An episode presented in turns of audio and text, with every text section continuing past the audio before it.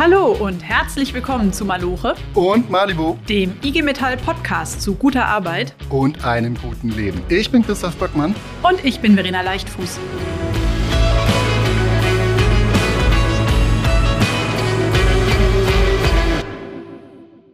Hey, Moment, da war doch jetzt was anders. Wenn ihr genau hinhört, dann war das doch jetzt eine andere Stimme und auch ein anderer Name. Und woran das liegt? Ja, das könnt ihr jetzt nicht sehen, aber ich kann es euch mal erzählen. Verena steht jetzt hier und Verena macht jetzt mit mir den Podcast. Ja, Christoph, ich freue mich total drauf. Vielen Dank für die großartige Begrüßung. Und genau, ich vertrete Jacqueline jetzt, während sie im Mutterschutz und in der Elternzeit ist. Genau, und ihr hört jetzt Verena vielleicht zum ersten Mal, aber im Podcast ist sie eigentlich schon ganz lange dabei. Denn als wir vor über zwei Jahren uns überlegt haben, wir brauchen einen Podcast, hat sich vor allem Verena überlegt, wir brauchen einen Podcast. Und jetzt muss sie die Suppe eben mit uns auslöffeln. Ja, das äh, mache ich gerne, weil äh, ich liebe Podcast und ich liebe Suppe. Mein Favorit Hackfleisch, Käse, Lauch. Ich weiß nicht, was deine Favoritensuppe ist, Christoph. ist, ist das eine Podcast-Folge oder ein Podcastname? Hackfleisch, Käse, Lauch. Würde auch gehen, ne? Ja, hätten wir Fast ja auch so doof wie Maloche und Malibu. Ja, hätte auch gepasst. nee, meine Lieblingssuppe ist, weiß ich gar nicht so genau. Hauptsache, es schwimmt dann dicke Bockwurst drin.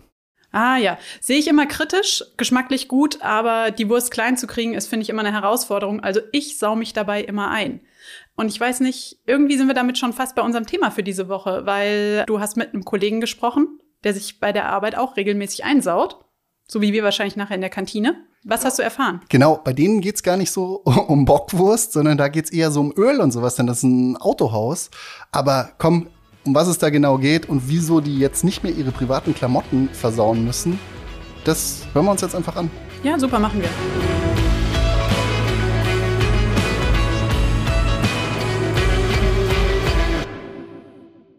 Als er 1987 bei der S&G Automobile angefangen hat, da war die Mode noch eine ganz andere. Jetzt kann man darüber streiten, ob die Mode früher besser war und welches Jahrzehnt modisch das Schlimmste war. Aber zwei Sachen sind seitdem gleich geblieben. Und zwar, Kleider machen Leute und wer arbeitet, der macht sich auch mal schmutzig. Dass diese beiden Weisheiten auch heute noch stimmen, das hat unser Kollege von der S&G Automobile, der mittlerweile Betriebsratsvorsitzender ist, in einer Beschäftigtenbefragung bestätigt bekommen. Und da hat er sich gedacht, da müssen wir was machen. Um was es da ging und was er gemacht hat, das erklärt er uns jetzt. Thomas Frahm, schön, dass du da bist. Hallo, ja, freue mich, dass ich da sein darf. Vielen Dank.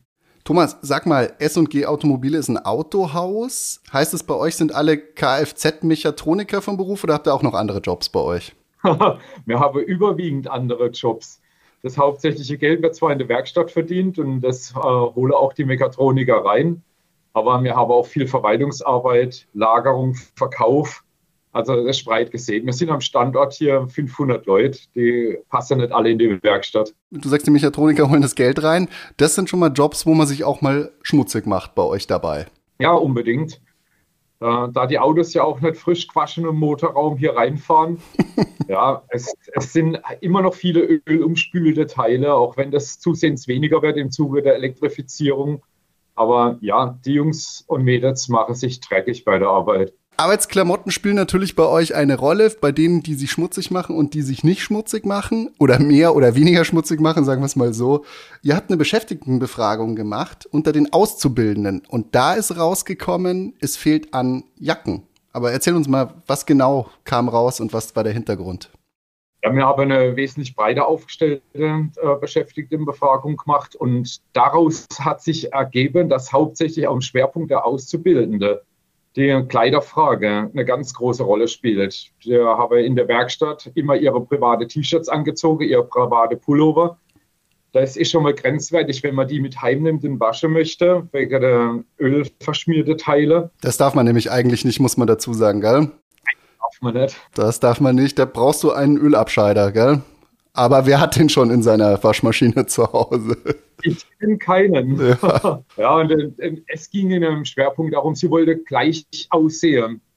Sie wollte, dass man sieht, dass sie bei S&G arbeitet und sie wollte eben ihre private T-Shirts nicht verhunzen. Ganz wichtig ist ja immer, also private T-Shirts nicht verhunzen. Wie sah es denn bei euch mit der persönlichen Schutzausrüstung aus? War das auch ein Thema? Weil da gehen ja immer normalerweise alle Alarmglocken los, vor allem bei euch Betriebsräte. Das war kein Problem bei euch. Nee, das, das immer tiefer entspannt. Also persönliche Schutzausrüstung, Blaumann, schnittfeste Klamotte für Karosseriebauer, Sicherheitsschuh, Gehörschutz, alles Standard bei SG. Okay. Da brauchen wir überhaupt nicht drüber nachdenken. Okay, wunderbar. Aber es ging um die Klamotten und jetzt sagst du schon, da waren also zwei Faktoren. Das eine, ich will mir nicht die Pullis selber versauen, die privaten. Äh, ich darf sie eigentlich zu Hause nicht waschen und manche, mancher Schmutz aus der, aus der Kfz-Werkstatt weiß man auch, den kriegt man auch gar nicht mehr raus. Da ist dann der Pulli dann ruiniert oder das T-Shirt. Und auf der anderen Seite geht's ja auch um dieses Thema schon Wertschätzung und wir sollen einen hochprofessionellen Job machen und dann wollen wir auch hochprofessionell aussehen. Dann wollen wir auch wie ein richtiges Team aussehen. Was war denn das so, was schwerer gewogen hat? Ging es da um den Geldbeutel oder ging es da um das Ansehen, was du, weil du wirst ja auch angesehen in dem, was du anhast, ja? Das, das hält sich tatsächlich die Waage. Man hat ja eigentlich gedacht, man findet so einen Schwerpunkt raus, dass es den Leuten äh, um die Ersatzbeschaffung geht, um die Kosten. Aber nee, es ist wirklich 50-50. Man will auch eine Art Imagekleidung, um nach außen zu zeigen, wir sind eins. Und das hat sich auch in den Nachgesprächen immer noch rauskristallisiert. Das ist den Leuten wichtig. Man soll sehen, sie arbeiten bei SMG. Diese Beschäftigtenbefragung, die war unter den Auszubildenden. Wie war es denn beim Rest im Betrieb? Hatten die quasi T-Shirts mit und Pullover mit eurem Logo drauf? Hatten die das nicht? Oder haben die auch, sag ich mal, genug Modesünden schon mitgemacht, dass sie sagen, okay, der Pullover kann weg, den ziehe ich jetzt in der Arbeit an? ja, äh, da muss man genau drauf schauen, äh, in welchem Bereich kam denn welche Rückmeldung. Also in, in den Bürobereich, in der kaufmännische beschäftigte Bereich außerhalb des Kundekontakts ist überhaupt kein Thema. Im Service, im Kundekontaktbereich gab es ja bereits Imagekleidung, also Cargohose für ähm, Serviceberater, Hemde oder Poloshirts, alles schon versorgt, nur Werkstatt und Lager da war der Schwerpunkt. Entsprechend Hose, T-Shirts, Pullis, Jacke. Also nicht nur bei den Auszubildenden, sondern bei allen Beschäftigten bei euch, die dann gesagt haben, hey Moment, ich könnte übrigens auch einen Pulli brauchen und ein T-Shirt und so weiter und so fort. Selbst die, die bei der Umfrage sich dazu noch nicht geäußert haben, als wir in die betriebliche Öffentlichkeit dann sichtbar waren mit dem Thema, dann haben wir auch noch gleich mehrere Begehrlichkeiten geweckt. Mhm. Jetzt erzähl mir doch mal, wenn es jetzt um was anderes geht, wenn es jetzt um die persönliche Schutzausrüstung gehen würde, da ist es ganz easy. Also da kann man einfach ins Betriebsverfassungsgesetz reinschauen und sieht, Arbeitsschutz ist Aufgabe des Betriebsrats und da schaut der auch ganz penibel drauf, vor allem wenn du einen IG Metall Betriebsrat hast, dann wird's, schaut er noch besser drauf. Jetzt ist es aber bei sowas wie Arbeitsklamotten, ist es schon schwieriger, den Arbeitgeber dazu zu bringen, jetzt auch so Pullover und T-Shirts und so anzuschaffen. Wie habt ihr ihn dazu gebracht? Ja, wir haben in Verbindung mit Mihai, mit unserem Betriebsbetreuer von der IG Metall, eine Kampagne gestartet und haben uns dafür überlegt, wie bringen wir denn die Leute dazu, neugierig zu werden. Also haben wir einen Slogan erfunden, der Betriebsrat zieht an. Der ist ja ziemlich frei zu verstehen und haben äh, Adhäsionsaufkleber zugelassen, die man rückstandsfrei wieder ablösen kann von alle glatte Oberfläche. Und da hieß, der Betriebsrat zieht an und war ein Magnet abgebildet. Mhm ginge dann zwei, drei Wochen. Dann haben wir die nächste Kleber in die Welt gebracht. Da war ein Schraubeschlüssel mit einer Mutter. Der Betriebsrat zieht an. Kann man ganz anders verstehen. Also ich wüsste jetzt erstmal noch nicht, dass es um Arbeitsklamotten gehen würde. Wann habt ihr das aufgelöst? Oder? Sehr gut, weil da kam schon Nachfrage. Ja. Dann haben wir noch mal ein, zwei Wochen gewartet und habe dann noch mal Aufkleber in die Welt gebracht. Da waren dann T-Shirts drauf zu sehen. Und jetzt sind wir in die Gespräche gegangen und aufgeklärt, um was es uns ging und was der Aufhänger war. Da seid ihr in die Gespräche gegangen mit dem Beschäftigten, aber wahrscheinlich auch irgendwann mal mit dem Arbeitgeber. Der wird ja vielleicht auch den einen oder anderen Aufkleber irgendwo mal gesehen haben. Ja, ja, die, die war ziemlich in Spannung, weil sie nicht wusste, was wir da treiben. Mhm. Und sie war neugierig und hat nachgefragt, aber denen gegenüber haben wir so früh auch nicht aufgeklärt. Als wir mit den Beschäftigten gesprochen haben, was uns da antreibt, haben wir natürlich auch die Führungskräfte in den Bereichen mit informiert und haben denen auch gesagt, was wir da vorhaben und auf was wir eigentlich warten die ganze Zeit, dass SMG von allein drauf kommen können. Wie war dann die Reaktion drauf? Weil manchmal ist es ja auch so, dass du Gegebenheiten hast und hinterfragst die gar nicht. Und auf einmal sagt einer, du, wie schaut's denn eigentlich aus? Wie wäre es eigentlich, wenn wir mal ein paar T-Shirts und Pullover machen würden? Und man denkt, ach ja, genau. Das fehlt mir ja eigentlich seit Jahren. Oder die anderen sagen, du, haben wir früher nicht gebraucht, brauchen wir jetzt auch nicht. Wie war die Reaktion von den Beschäftigten drauf? Von den Beschäftigten war es äh, sehr gut angenommen. Äh, die haben sich gefreut, dass wir unterwegs sind, das Thema aufgreifen. Wir haben Rückmeldungen bekommen, selbst von Leuten, die sich an der Befragung gar nicht zu diesem Thema geäußert hatten. Und da kamen dann quasi schon Bestellungen an uns ran. Wir wollen auch, wir wollen Pullis, wir wollen T-Shirts, wir wollen vor alle Dinge Jacke. Das ist natürlich ein bisschen ja, grenzwertig in der Werkstatt vor alle Dinge. Ja, aber wir haben dann angefangen, die, die Bedarfe zu ermitteln. Wir hatten eine Arbeitsgruppe und sind dann in die äh, beschäftigte Bereiche, die wir abgefragt haben, haben Bedarfe ermittelt, haben im nächsten Schritt auch Größen, die gebraucht werden, ermittelt, haben eine Bestandsaufnahmen gemacht. Die Kollegin, die damals im Betriebsrat diese Arbeitsgruppe geführt hat, ist dann los und hat die Anbieter kontaktiert mit Mietwäscheprogramme oder Kaufmöglichkeiten, um dann dem Arbeitgeber schon zu sagen, hier, das kostet, mach mal. Ja, und normalerweise, wenn man einem Arbeitgeber sagt, mach mal und das kostet so und so viel, guckt man da immer in sehr lange Gesichter. Wie war es in eurem Fall? War dann auch das Nein direkt raus oder wie hat der Arbeitgeber dann reagiert, als ihr ihm quasi schon eine Bestellliste hingelegt habt? Also äh, sehr offen. Die, wir haben natürlich erstmal Wunschprogramm gemacht. Wünsch dir was. Schreib einfach auf, was brauchst du und was denkst du, wie viel du brauchst. Da war dann natürlich weit über die tatsächliche Bedarfe, Mengeangabe. Aber uns ging es ja erst einmal darum, was kostet pro Stück mhm. bei entsprechender Menge Einheiten. Also der Arbeitgeber war sehr offen äh, bei dem Thema, vielleicht sogar froh, dass wir die ganze Vorarbeit geleistet haben und hat das Thema dann auch für sich aufgenommen, hat es in die Zentralbeschaffung gegeben, in die Kooperation mit der Personalabteilung und die hatte das Thema dann schon ein Stück weit an sich rangezogen und haben sich dann auch entsprechend um die Beschaffung gekümmert nicht in alle Punkte. Da haben wir noch ein bisschen was nachzuarbeiten. Es laufen auch noch zwei Reklamationen, wo noch nichts beschafft wird. Okay, also ihr seid noch dabei, ein paar Sachen braucht ihr noch. Ja. Wo ich bisher zurücklehne und sage, nicht notwendig, das sind Buntkargehose für Lagerrichter. Die laufen nach wie vor in ihre private Jeans drin rum, werden dreckig und verreise die auch. Und es geht noch um taugliche Winterjacke für Werkstatt Beschäftigte, wenn sie im Außengelände unterwegs sind. Mhm. Ich verstehe. Es ist halt immer ein, ein stetiger Kampf, aber ihr seid da dabei und habt es ja schon mal geschafft, die Tür schon mal ganz schön weit aufzustoßen und da äh, einiges für die Beschäftigten rauszuholen. Da kann ich nur sagen, Respekt davor. Super, was ihr da für die Beschäftigten hingebracht habt und ich danke dir dafür und dafür, dass du dir Zeit genommen hast, deine Geschichte hier zu erzählen. Ja, sehr gerne und danke für die Gelegenheit.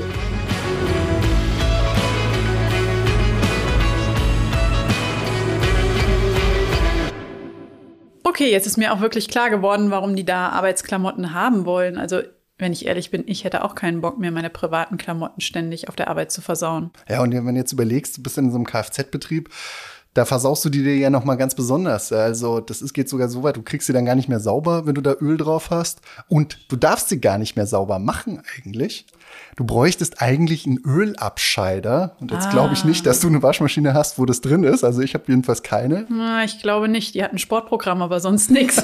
Was auch immer ein Sportprogramm sein mag. Aber Ölabscheider, ja klar, da geht es darum, dass du halt das Öl natürlich nicht wieder ins Wasserkreislauf zurückschickst. Ja, du kannst du nicht einfach ins Abwasser. Du kannst ja auch nicht deinen alten Ölkanister so schön. Macht Sinn. ja, genau. Da geht es im weiteren Sinne, würde ich sagen, um unsere Gesundheit. Und ganz wichtig wird sowas natürlich, auch wenn wir wieder in den Betrieb gucken. Da geht es nicht nur darum, dass du de deine Pullis und dein T-Shirt nicht versaust, deine persönlichen, sondern dass du auch alle Finger behältst oder dein Augenlicht. Guter Punkt. Das ist dann die persönliche Schutzausrüstung am Ende, weil äh, die beschützt mich selber ja auch als Arbeitnehmerin so, dass ich möglichst lange gesund arbeiten kann. Genau. Beim Thomas jetzt im Betrieb, haben wir es gerade gehört, war das nie ein großes Problem. Da ist alles vorhanden, aber es gibt natürlich auch andere Beispiele. Und witzigerweise ist das Thema persönliche Schutzausrüstung eigentlich erst der letzte Punkt in der Kette, wenn es darum geht, sich zu beschützen. Komm, da holen wir uns jetzt mal einen Experten, der uns da wirklich mal was dazu erzählen kann. Das finde ich eine gute Idee. Ich habe auch direkt schon einen im Kopf. Wir ja? holen uns den Manfred. Okay, komm, den holen wir uns jetzt.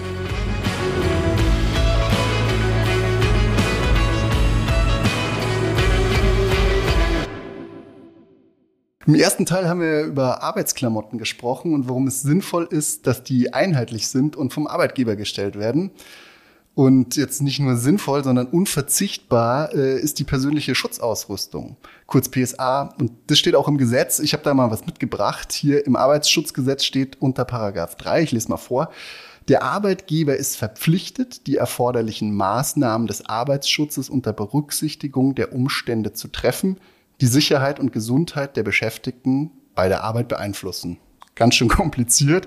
Was das jetzt genau heißt, äh, wenn es um Schutzausrüstung geht, das fragen wir jetzt am besten einen, der sich damit auskennt, nämlich einen, der bei uns in der IG Metall im Ressort Arbeitsgestaltung und Gesundheitsschutz arbeitet. Deshalb sagen wir schön, dass du zu uns ins Büro gekommen bist. Manfred Scherbaum, grüß dich.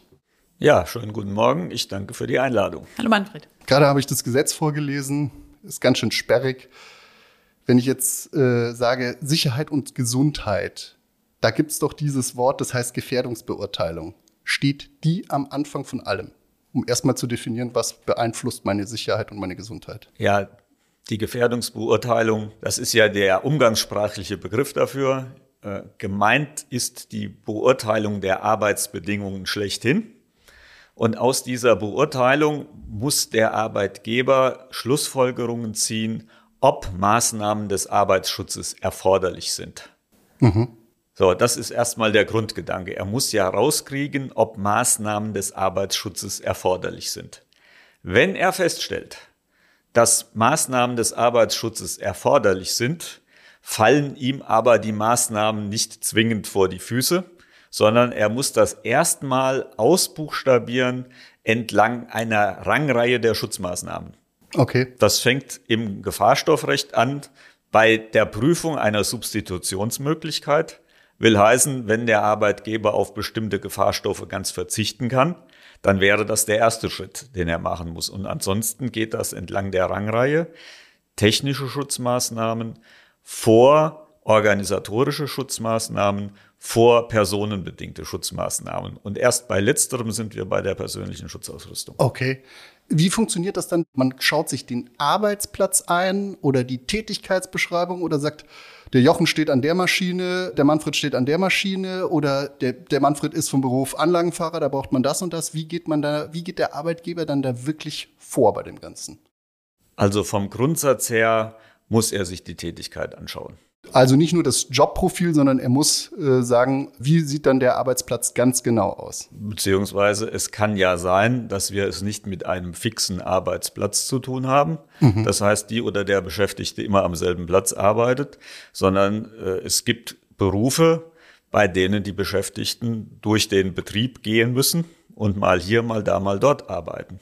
Oder es gibt Tätigkeiten, die werden auch außerhalb der Betriebsstätte durchgeführt. Auch die müssen in der Gefährdungsbeurteilung abgebildet werden. Und deswegen ist der Ausgangspunkt sinnvollerweise tatsächlich die Tätigkeit. Okay. Und da habe ich jetzt Gefahren identifiziert. Und dann sagst du, gibt es eine Reihenfolge, die man durchgehen muss, um diese Gefahren zu verhindern. Also, das heißt jetzt, etwas ist besonders laut, muss nicht zwingend heißen, hier kriegst Ohrstöpsel oder kriegst Kopfhörer, Ohrschutz, sondern kann auch heißen, ich kapsel die Maschine zum Beispiel ab. Also wie ist diese Reihenfolge genau? Ich ja, weiß jetzt zunächst mal muss ich darauf hinweisen, dass der Arbeitsschützer feinsinnig unterscheidet zwischen Gefahr und Gefährdung. Die Gefahr ist das, was zum unmittelbaren Schaden führt, mhm. wenn niemand in den Ablauf eingreift. Ah ja, okay. Und die Gefährdung ist etwas, was passieren kann. Okay. So, also im Gefahrenfall muss jemand sofort einschreiten weil ansonsten ist der Finger ab oder jemand stirbt oder sonst was passiert. Wir reden aus guten Gründen über Gefährdungen, das heißt über das, was passieren kann und zu Schädigungen der Gesundheit führen kann. Nicht muss. Okay, verstanden. Lärm kann mir das Ohr kaputt machen, muss es nicht unbedingt. Oder wie ist das? Naja, bei Lärm wissen wir, dass es irgendwann das Gehör tatsächlich kaputt macht. Okay. Das ist klar. Okay. So, und zu deiner früheren Frage zurück. In der Tat, die Gehörschützer sind die letzte Maßnahme in einer möglichen Abfolge von Schutzmaßnahmen. Am besten ist es natürlich, wenn die Maschine nicht so laut ist. Mhm. So, das kann man hinkriegen, gegebenenfalls über andere Fertigungsverfahren oder über eine Kapselung. So, wenn wir das gewissermaßen ausgereizt haben. Hätten wir zum Beispiel an organisatorischen Schutzmaßnahmen, dass bestimmte Bereiche zugangsbeschränkt werden. Dass man sagt, da dürfen bestimmte Leute gar nicht hin. Okay. Wenn die weit genug weg sind, ja, dann wird der Schalleinfluss auf sie halt entsprechend geringer sein oder er kommt erst gar nicht bei ihnen an. Und dann bleibt als letztes, wenn das ausgereizt ist, tatsächlich, dass man den Beschäftigten Ohrenstöpsel oder Mickey-Mäuse oder sonst was verpasst. Also technisch und organisatorisch steht vor der persönlichen Schutzausrüstung. In dieser Reihenfolge muss es so so ist es. Okay. So ist es. So fordert das das Arbeitsschutzgesetz. Wenn man sich in den Betrieben umschaut, äh, dann ist mehr oder weniger häufig die Logik auf den Kopf gestellt. Äh, dann werden als erstes die Ohrenstöpsel verteilt äh, und die anderen Maßnahmen werden entweder gar nicht oder halbherzig oder zu einem viel zu späten Zeitpunkt ergriffen. Persönliche Schutz Ausrüstung zu geben, ist ja eine Sache, die ja, ich schätze mal, auch viel billiger ist. Ja? Also wer achtet denn dann im Betrieb drauf und zu sagen, ey, Moment mal, die Maschine, da hätte man auch ein leiseres Modell kaufen können oder die hätte man auch abkapseln können. Wer achtet dann nachher drauf, dass man sagt, okay, richtige Reihenfolge und auch richtiger Schutz? Eigentlich muss man einen Schritt früher ansetzen. Weil, wenn sich aus der Gefährdungsbeurteilung ergibt, dass Maßnahmen des Arbeitsschutzes erforderlich sind. Muss geprüft werden, ob es für bestimmte Schutzmaßnahmen ohnehin eine gesetzliche Verpflichtung gibt. So, dann ist klar, was der Arbeitgeber machen muss. Wenn wir das allerdings nicht klar vor Augen haben, was gemacht werden muss, wenn der Arbeitgeber verschiedene Optionen hat für Schutzmaßnahmen, dann hat der Betriebsrat das Mitbestimmungsrecht nach Paragraph 87 Absatz 1 Nummer 7 Betriebsverfassungsgesetz. Das heißt, der Arbeitgeber kann nicht einfach nach Gutsherrenart entscheiden, welche Maßnahmen er ergreift, sondern er muss dazu mit dem Betriebsrat eine Vereinbarung treffen. So, und dann ist es natürlich mehr oder weniger zwingend, dass ein Betriebsrat, der mit darüber bestimmt hat, welche Schutzmaßnahmen ergriffen werden müssen, auch kontrolliert, ob die Schutzmaßnahmen in der Praxis tatsächlich realisiert sind. Weil das ist eines der Phänomene, äh, das auch sattsam bekannt ist, leider muss man sagen, äh, dass es bei der Umsetzung, also bei der Realisierung der Schutzmaßnahmen, äh, doch Luft nach oben gibt. Woran erkenne ich denn, ob jetzt die Schutzausrüstung auch wirklich passend ist für mich, ob ich alles habe, was ich brauche? Naja, sagen wir mal, das Einfachste, was ich feststellen kann, ist, ob mir die persönliche Schutzausrüstung passt. Ja, also es hat sich herausgestellt, ich brauche Arbeitsschuhe, es hat sich herausgestellt, ich brauche einen Helm, ich brauche vielleicht auch Schutzhandschuhe. Äh, das sollte ich ja mehr oder weniger schnell rauskriegen, ob mir diese Teile dann auch tatsächlich passen. So, und wenn sie nicht passen, muss ich mich darum kümmern, dass ich was Passendes kriege. Ist ja klar wie Kloßbrühe. So, äh, und ansonsten äh, würde ich empfehlen, einen Blick in die vielfältigen Rechtsvorschriften dazu oder berufsgenossenschaftliche Veröffentlichungen zu werfen, weil das ist im Grunde genommen Tätigkeit für Tätigkeit äh, ausbuchstabiert. Okay, jetzt gehen wir mal davon aus, ich bin Azubi, ich komme ganz neu in den Betrieb, ich kenne meinen Job ja noch gar nicht. Äh, trotzdem fange ich ja irgendwie an, was zu machen. Wie stelle ich denn dann als Azubi zum Beispiel fest, ob ich alles habe, bevor ich anfange zu arbeiten und mich einer Gefahr aussetze? Naja, also der erste Ansprechpartner wäre aus meiner Sicht grundsätzlich die Jugend- und Auszubildendenvertretung oder der Betriebsrat. Ja, die sollten imstande sein, eine grundsätzliche Orientierung zu geben, was für bestimmte Tätigkeiten im Betrieb der Stand der Dinge ist äh, und wo junge Kolleginnen und Kollegen als erstes mal genauer hinschauen sollen, wenn sie noch nicht so richtig wissen, wie der Hase läuft. Wie sieht es denn aus? Jetzt mal angenommen, äh, im Sommer ist es warm. Ich finde es irgendwie unbequem, meine äh, Schutzausrüstung, meine, meine persönliche Schutzausrüstung zu tragen. Ich lasse sie weg und es passiert was. Was äh, ist die Konsequenz daraus? Ja, das ist jetzt erstmal aus deiner Warte eine Frage. Äh, da drin stecken allerdings zwei. Also die ganz grundsätzliche Frage ist, wie warm darf es denn eigentlich im Betrieb sein? Und jedes Jahr im Sommer kommt aufs Neue die Frage, darf es denn so warm sein, was ist zu tun, wenn es wärmer ist und so weiter. Und ja, so Manfred, sag uns, wie warm darf es denn im Betrieb sein? Wir haben unterschiedliche Temperaturschwellen, die unterschiedliche Maßnahmen auslösen. Also dazu gibt es eine Arbeitsstättenregel Raumtemperatur. Ich kann mich immer nur an eine Maßnahme erinnern, muss der Arbeitgeber Getränke zur Verfügung stellen. Ab einer bestimmten Temperatur, genau. Ist das so. Aber auch dafür gilt, äh, das, was in dieser Arbeitsstättenregel steht an Schutzmaßnahmen, ist nicht letztlich zwingend und unterliegt deswegen dem Mitbestimmungsrecht des Betriebsrats. Also das heißt, ja. es würde mehr gehen auch. Also bei der Regelung, dass man sagt, okay, muss. Es halt geht mehr, aber letzten Endes geht das, was Arbeitgeber und Betriebsrat vereinbaren. Okay. Mehr ist ja immer möglich und gut. Aber kommen wir doch mal zum anderen Teil der Frage. Wenn ich die Sachen nicht anziehe, aus welchem Grund auch immer, was blüht mir dann als Beschäftigten? Möglicherweise kurzfristig, dass ich mich ein bisschen wohler fühle. Mittelfristig oder längerfristig würde ich vor sowas warnen, weil im Arbeitsschutzrecht auch verankert ist eine Mitwirkungspflicht des Beschäftigten. Also das kann man im Arbeitsschutzgesetz nachlesen, dass Beschäftigte Schutzeinrichtungen oder persönliche Schutzausrüstung bestimmungsgemäß verwenden müssen. Und es ist die Verpflichtung des Arbeitgebers, dafür zu sorgen, dass Beschäftigte das auch tun.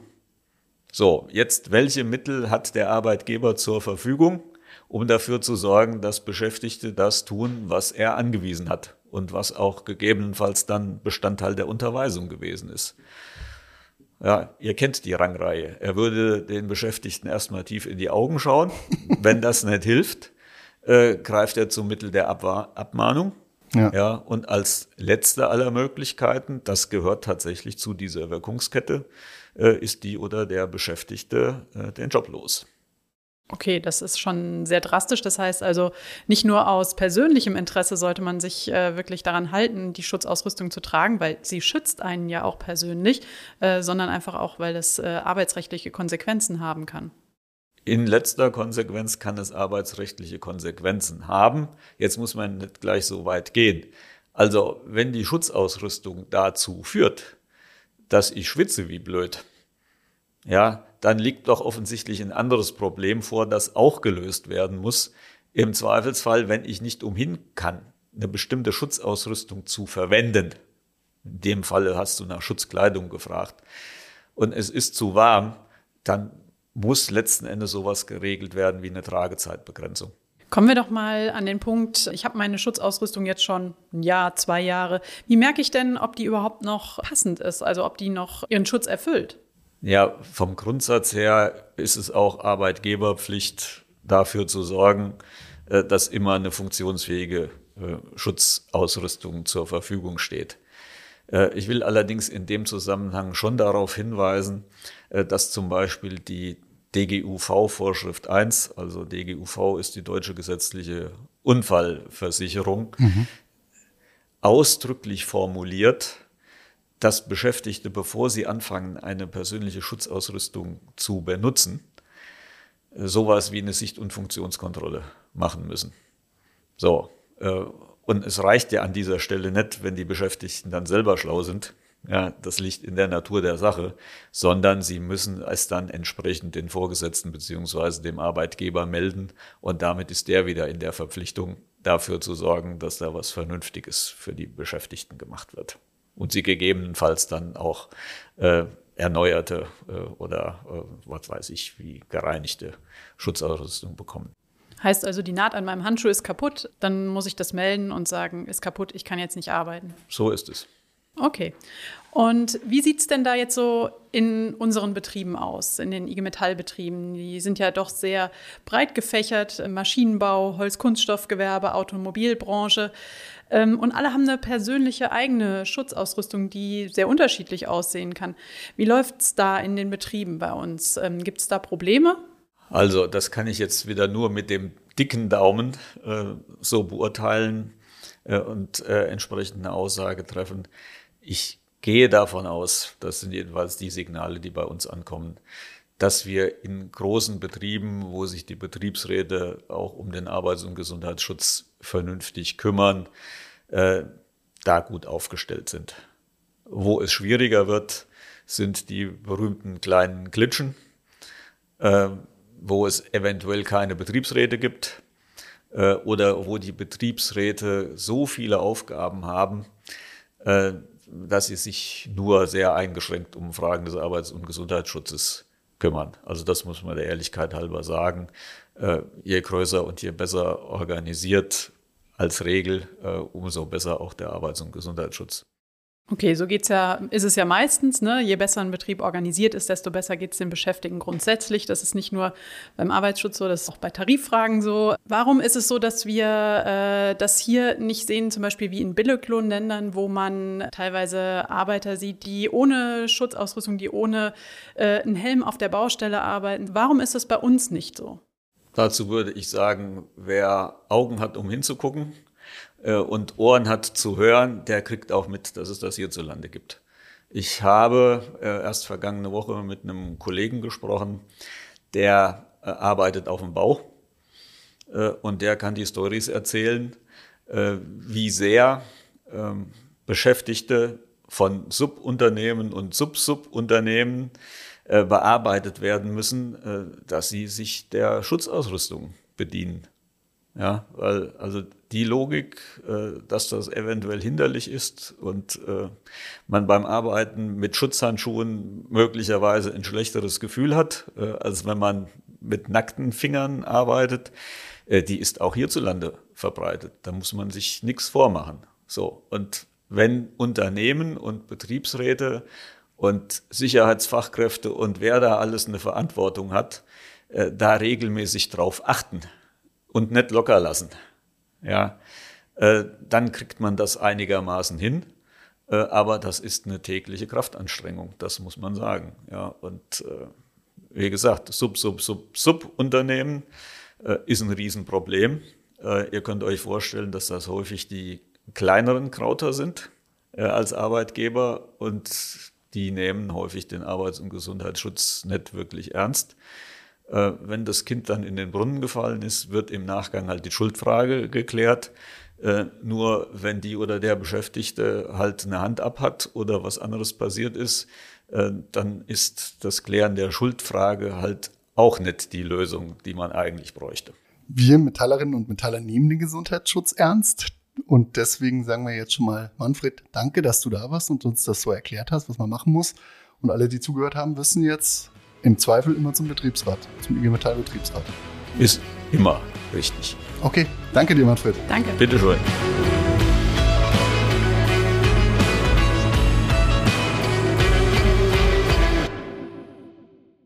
Ja, finde ich beruhigend zu hören, dass in den meisten Betrieben es tatsächlich ganz gut läuft mit der persönlichen Schutzausrüstung.